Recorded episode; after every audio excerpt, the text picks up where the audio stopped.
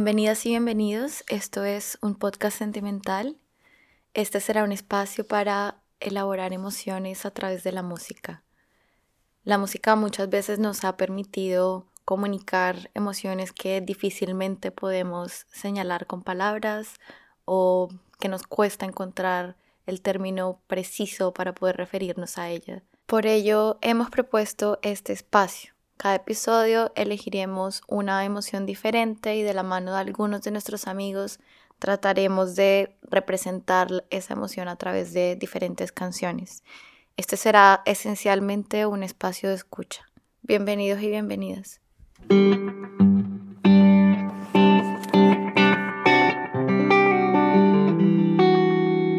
Quisimos abordar el tema del sentimentalismo porque pareciera que tiene una carga peyorativa muy fuerte históricamente. Yo recuerdo en mi infancia que se usaba el término sentimental casi siempre para referirse a una cualidad negativa de alguien, como alguien que es exageradamente emocional o alguien que dramatiza en exceso eh, sus emociones o es pasional al respecto de lo que siente. Y creo que específicamente refería mucho eh, a las cosas que sentían las mujeres. Creo también que específicamente tenía que ver con ciertas emociones que usualmente se enmarcan dentro del ámbito de lo femenino, como, como el amor romántico. Entonces uno escuchaba la expresión de lo sentimental respecto de novelas que abordaban el tema del amor romántico o telenovelas que eran pasionales y abruptas y desmedidas en la forma en que elaboraban el amor que sentían las mujeres de ese momento sobre algunos hombres.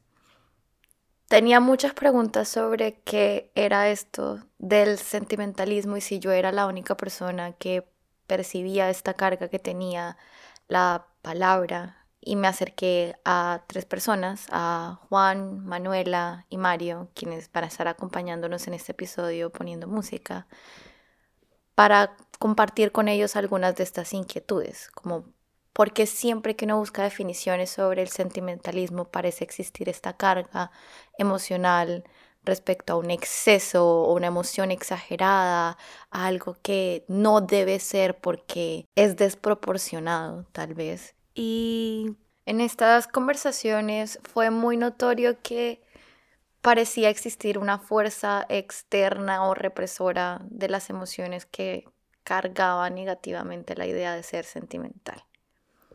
Y estuvimos también de acuerdo en la importancia que ha tenido de pronto en nuestras adolescencias y pues ahora también en nuestra adultez la idea de poder abrazar nuestras emociones desde otros lugares y poder darle cabida e importancia a lo que sentíamos. De hecho, se entiende que el sentimentalismo como un movimiento expresivo surge también como una respuesta a la hiperracionalidad o el racionalismo de una época que parecía señalar que era lo más relevante para la forma en que habitábamos el mundo y que en ese sentido también rechazaba un montón las emociones que teníamos y las calificaba de indeseadas. Y cuando pensamos en nombres, también para este podcast, nos da una sensación de que la idea del sentimentalismo era tal vez demasiado cursi para poder abrazarla por completo, pero justamente eso es lo que queremos reivindicar. El sentimentalismo no necesariamente como una emoción particular, sino como la puerta de entrada para permitirnos abrazar las emociones y para darles el lugar que merecen en nuestras existencias.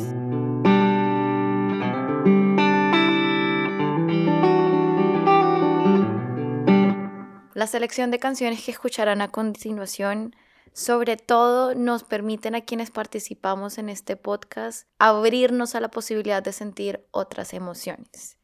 No son necesariamente canciones que reflejan lo mismo o que nos llevan al mismo estado emocional, sino que por el contrario nos permiten sentir de diferentes matices y maneras ciertas nociones muy particulares para cada uno que nos gustaría celebrar el día de hoy.